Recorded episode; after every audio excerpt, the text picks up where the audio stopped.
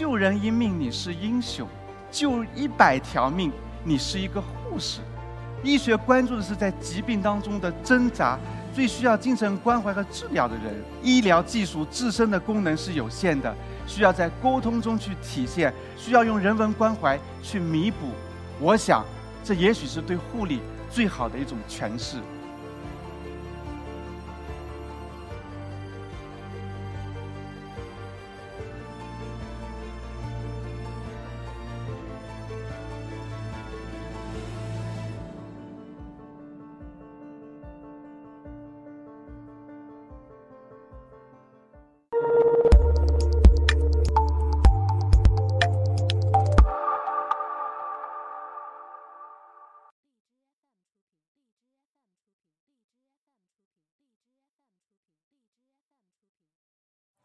大家好，我是医课讲者邓俊，来自北京大学第一医院。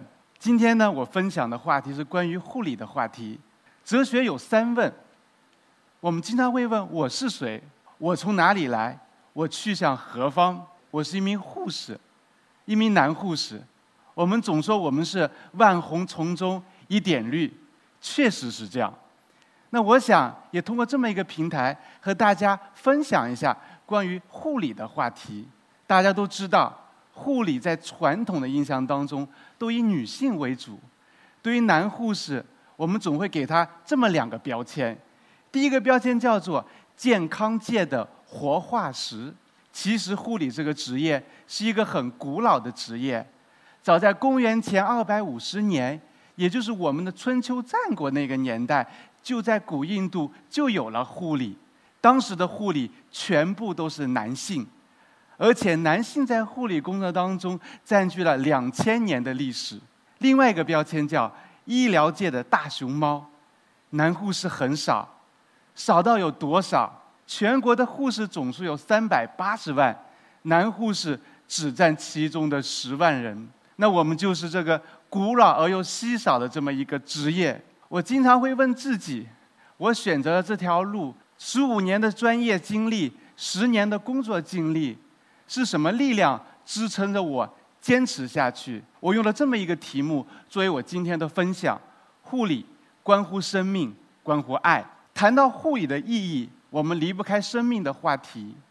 我记得十年前，当我进到医院的时候，我被分到泌尿外科肾脏移植病房。说到肾脏移植，可能大家有点陌生。通俗的说，就叫换肾。什么样的病人需要换肾呢？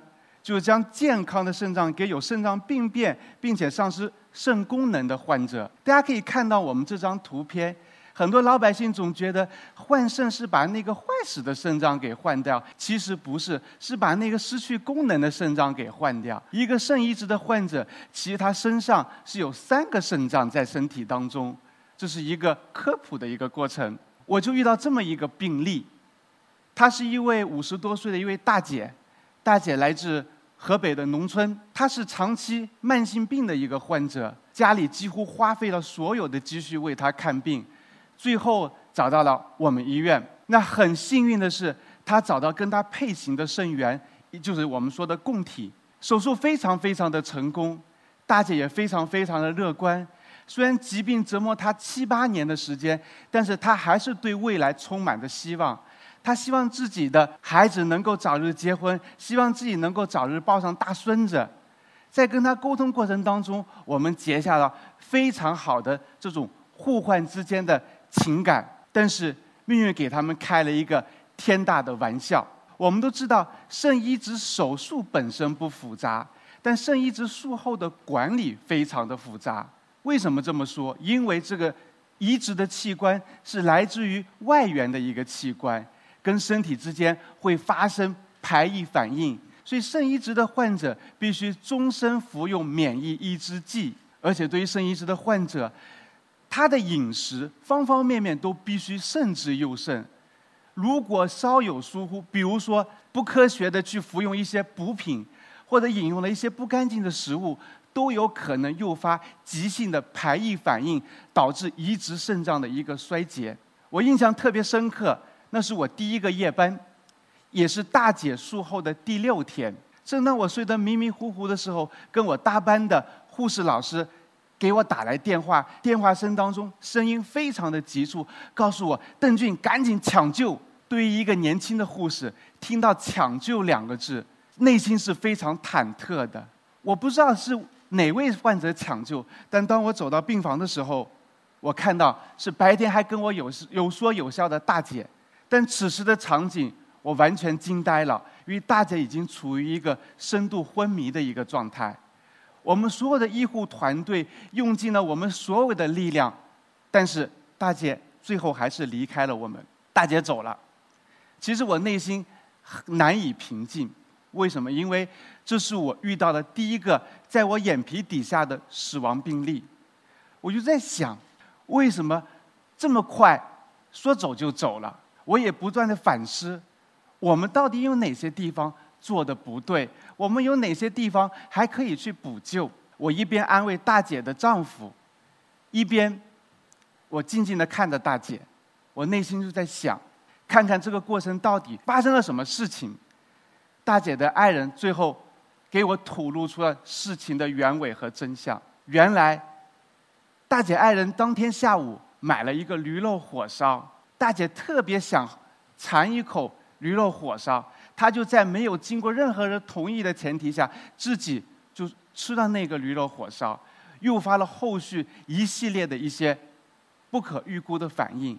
当时听到她跟我反馈这个过程的时候，我内心其实特别的自责，我就在想，假如我能跟她多交代一些。假如我能多告诉他一些，假如假如假如很多的假如，但是人已经没了，不能再假如。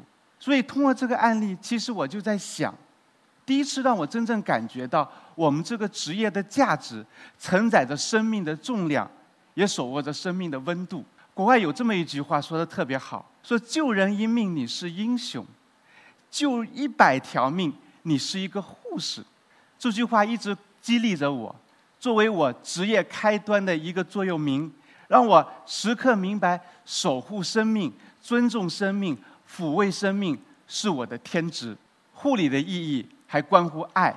有人说过，护理这个专业是最具有人文精神和科学精神的一个专业，它是人文和科学有机的结合。怎么看待男性在护理工作当中的角色？我也想分享这么一句话。其实，一个职业没有任何性别之分，这就是一份专业。其实就是，当你足够专业以后，别人就忽略了你的性别。所以，护理本身没有性别之分，没有一个种族、性别或伦理的人群对智慧、科学能力、同理心、想象力、柔性或关切他人具有垄断权。若说有，那无疑是违背现实的。我们如何去理解护理？我特别喜欢美国的一个医学家，他在生前说过的两句话。第一句话刻在他的墓志铭上，翻译成中文叫做“有时能治愈，常常去帮助，总是去安慰”。医学发展到现在，虽然我们有精准医学，但是医学在疾病面前确实是很脆弱的，有的时候甚至是很无助的。我们不能够解决复杂机体的所有问题，所以我们能够治愈的只是有时候去治愈，但是我们常常能够去做的是去帮助、去安慰。医学关注的是在疾病当中的挣扎，最需要精神关怀和治疗的人。医疗技术自身的功能是有限的，需要在沟通中去体现，需要用人文关怀去弥补。我想，这也许是对护理最好的一种诠释。国内的。第一位南丁格尔奖章获得者，也是护理领域的最高荣誉的一个奖章，叫南丁格尔奖章。王秀英先生，他说了这么两句话：“病人无医将陷于无望，病人无护将陷于无助。”我想，这是对这个职业最好的诠释。最后，我想分享这么一件事情：这几年我一直关注一个调查，这个调查是叫。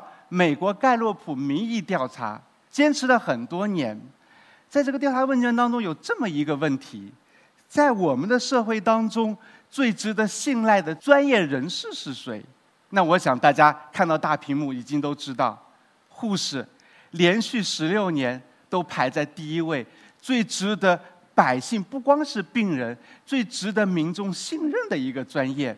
当然，排名第二和第三的是我们的药剂师和医生。我们说，在新时代的大背景下，我们在目前健康状况的一个老百姓需求会越来越多的这么一个大前提下，社会需要护理，护理也需要社会的了解。我们希望大家一起都能够去了解医学、了解护理，让更多人的关怀、让更多人的关注，能够让这个有温度的职业去温暖更多的病患。我的分享到此结束，谢谢大家。